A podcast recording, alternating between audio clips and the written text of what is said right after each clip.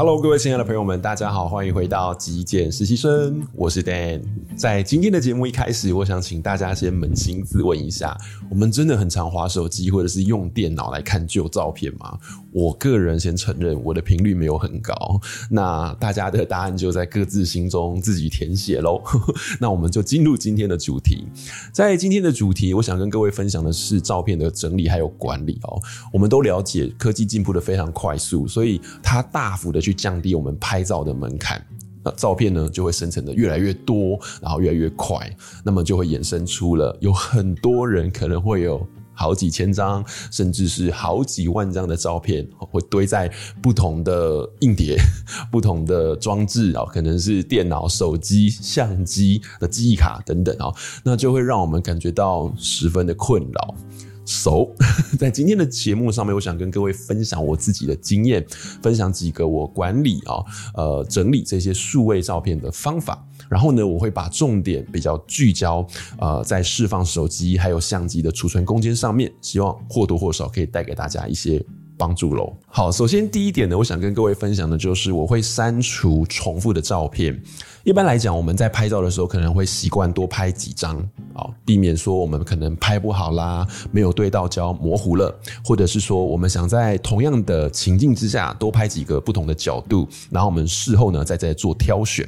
那我在拍完的当天就会先进行。一次性的挑片哦，我会先从这些重复性的照片当中呢，挑选出一张我个人觉得最满意的保留下来，其余的我全部都会把它删除掉。那这样做呢，不仅仅是可以释放出更多的储存空间，同时也可以减少我们管理照片的工作量哦。好，第二个步骤呢，是我会去删除一些具有时效性的照片哈。一般来讲，我们在生活的记录或者是我个人练习摄影的照片是没有时效性的，不过。有一些工作性质的随手记录，举例来讲，我们可能会拍下呃对方的名片，或者是我们到了一间餐厅，可能会拍下他的菜单，然后呢传送给其他人。这些照片，我个人觉得它是呃有时效性的。那这种我通常都会在我拍完照、做完这些事情之后，就立刻把它们从我的手机中删除掉，不然我们打开手机，你就会发现有一些。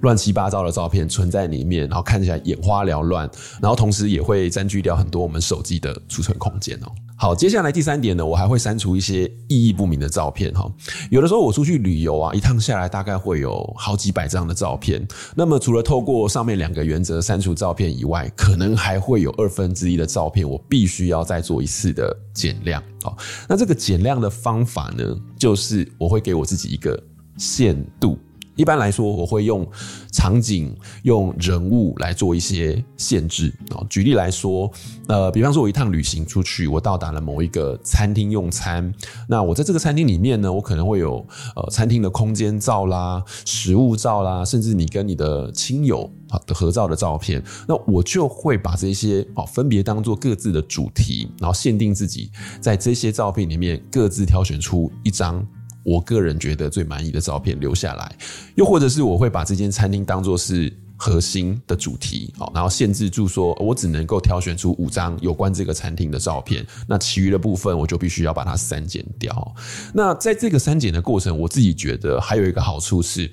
我会更加的明白说什么样子的照片对我来说是重要的，什么样的照片是比较没有意义的哦。那它也会影响到未来我在拍照的时候。按那个快门的时机，然后减少我无意义的乱拍。好，那接下来我想跟各位分享一些个储存还有管理相关的内容。好，所以第四点，我想跟各位分享是我储存照片的一些空间。透过上面三个步骤，我们已经减少不少的照片了嘛。但是我通常还会留下大概二三十张左右，虽然没有很多啦，但是我不会把它保留在我的手机或者是相机的记忆卡里面。我习惯把这一些装置啊，包括电脑也也是一样哈，这些内存装置我都当做是一种暂存的地方，也就是我不会让这些照片在 这一种内存装置里面过夜啊，或者是放太久。一般来讲，我当天拍完，我就会当天处理掉。最长最长，我也不会超过一个月哈。我希望我尽可能保持这些设备的储存空间是干干净净的哈，因为这样我们在使用这些设备的时候才会拥有更好的体验。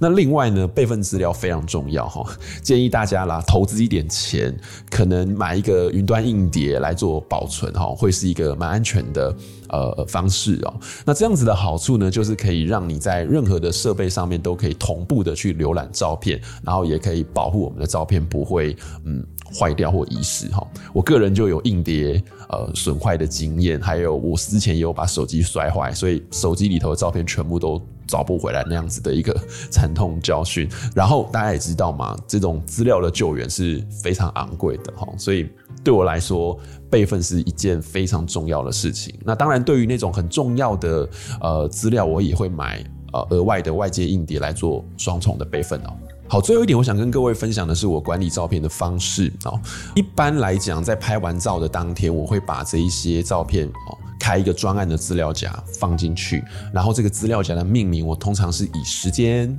地点，然后还有事件这三个选项，这三个项目去组成。举个例来说，呃，我会命名二零二三零一零一，然后台北东门街拍。那这样子，我看到这个资料夹的时候，我就知道，OK，这是我二零二三年一月一号到台北的东门去练习街头摄影的照片内容。然后点进资料夹里面的这一些照片呢，我会依照片的主题再去个别命名哦。嗯，比方说正大公企中心的停车场坡道，又或者是我会命名呃，比方说正大公企中心的落地玻璃等等的哈。那么这样我看到这个照片的名称的时候，我大概就能够回想起、联想起这是哪一张照片了哈。不会太细，但是我觉得这样子就可以方便我浏览，方便我回忆了。好，总结来说，我们在管理照片或者是保存照片，都一定会花一些心力，呃，花一些精神去做，但是它可以帮助我们更有系统的，呃，更顺畅的去回忆我们生活中的美好片刻。那更重要的是，它可以。呃，释放出更多的储存空间，然后让我们可以更有余裕的去记录我们的生活。那透过整理这些照片，我们也可以锻炼出我们自己拍照的逻辑哦。那么这样一来，就可以提升我们每一次管理照片的效率了。OK，以上是今天我想跟各位分享的节目内容，希望或多或少可以带给大家一些想法、一些帮助喽。那如果你喜欢的话，别忘了记得帮我按一个赞，也欢迎您订阅支持我的频道。我是 Dan，那我们下期节目见。拜拜。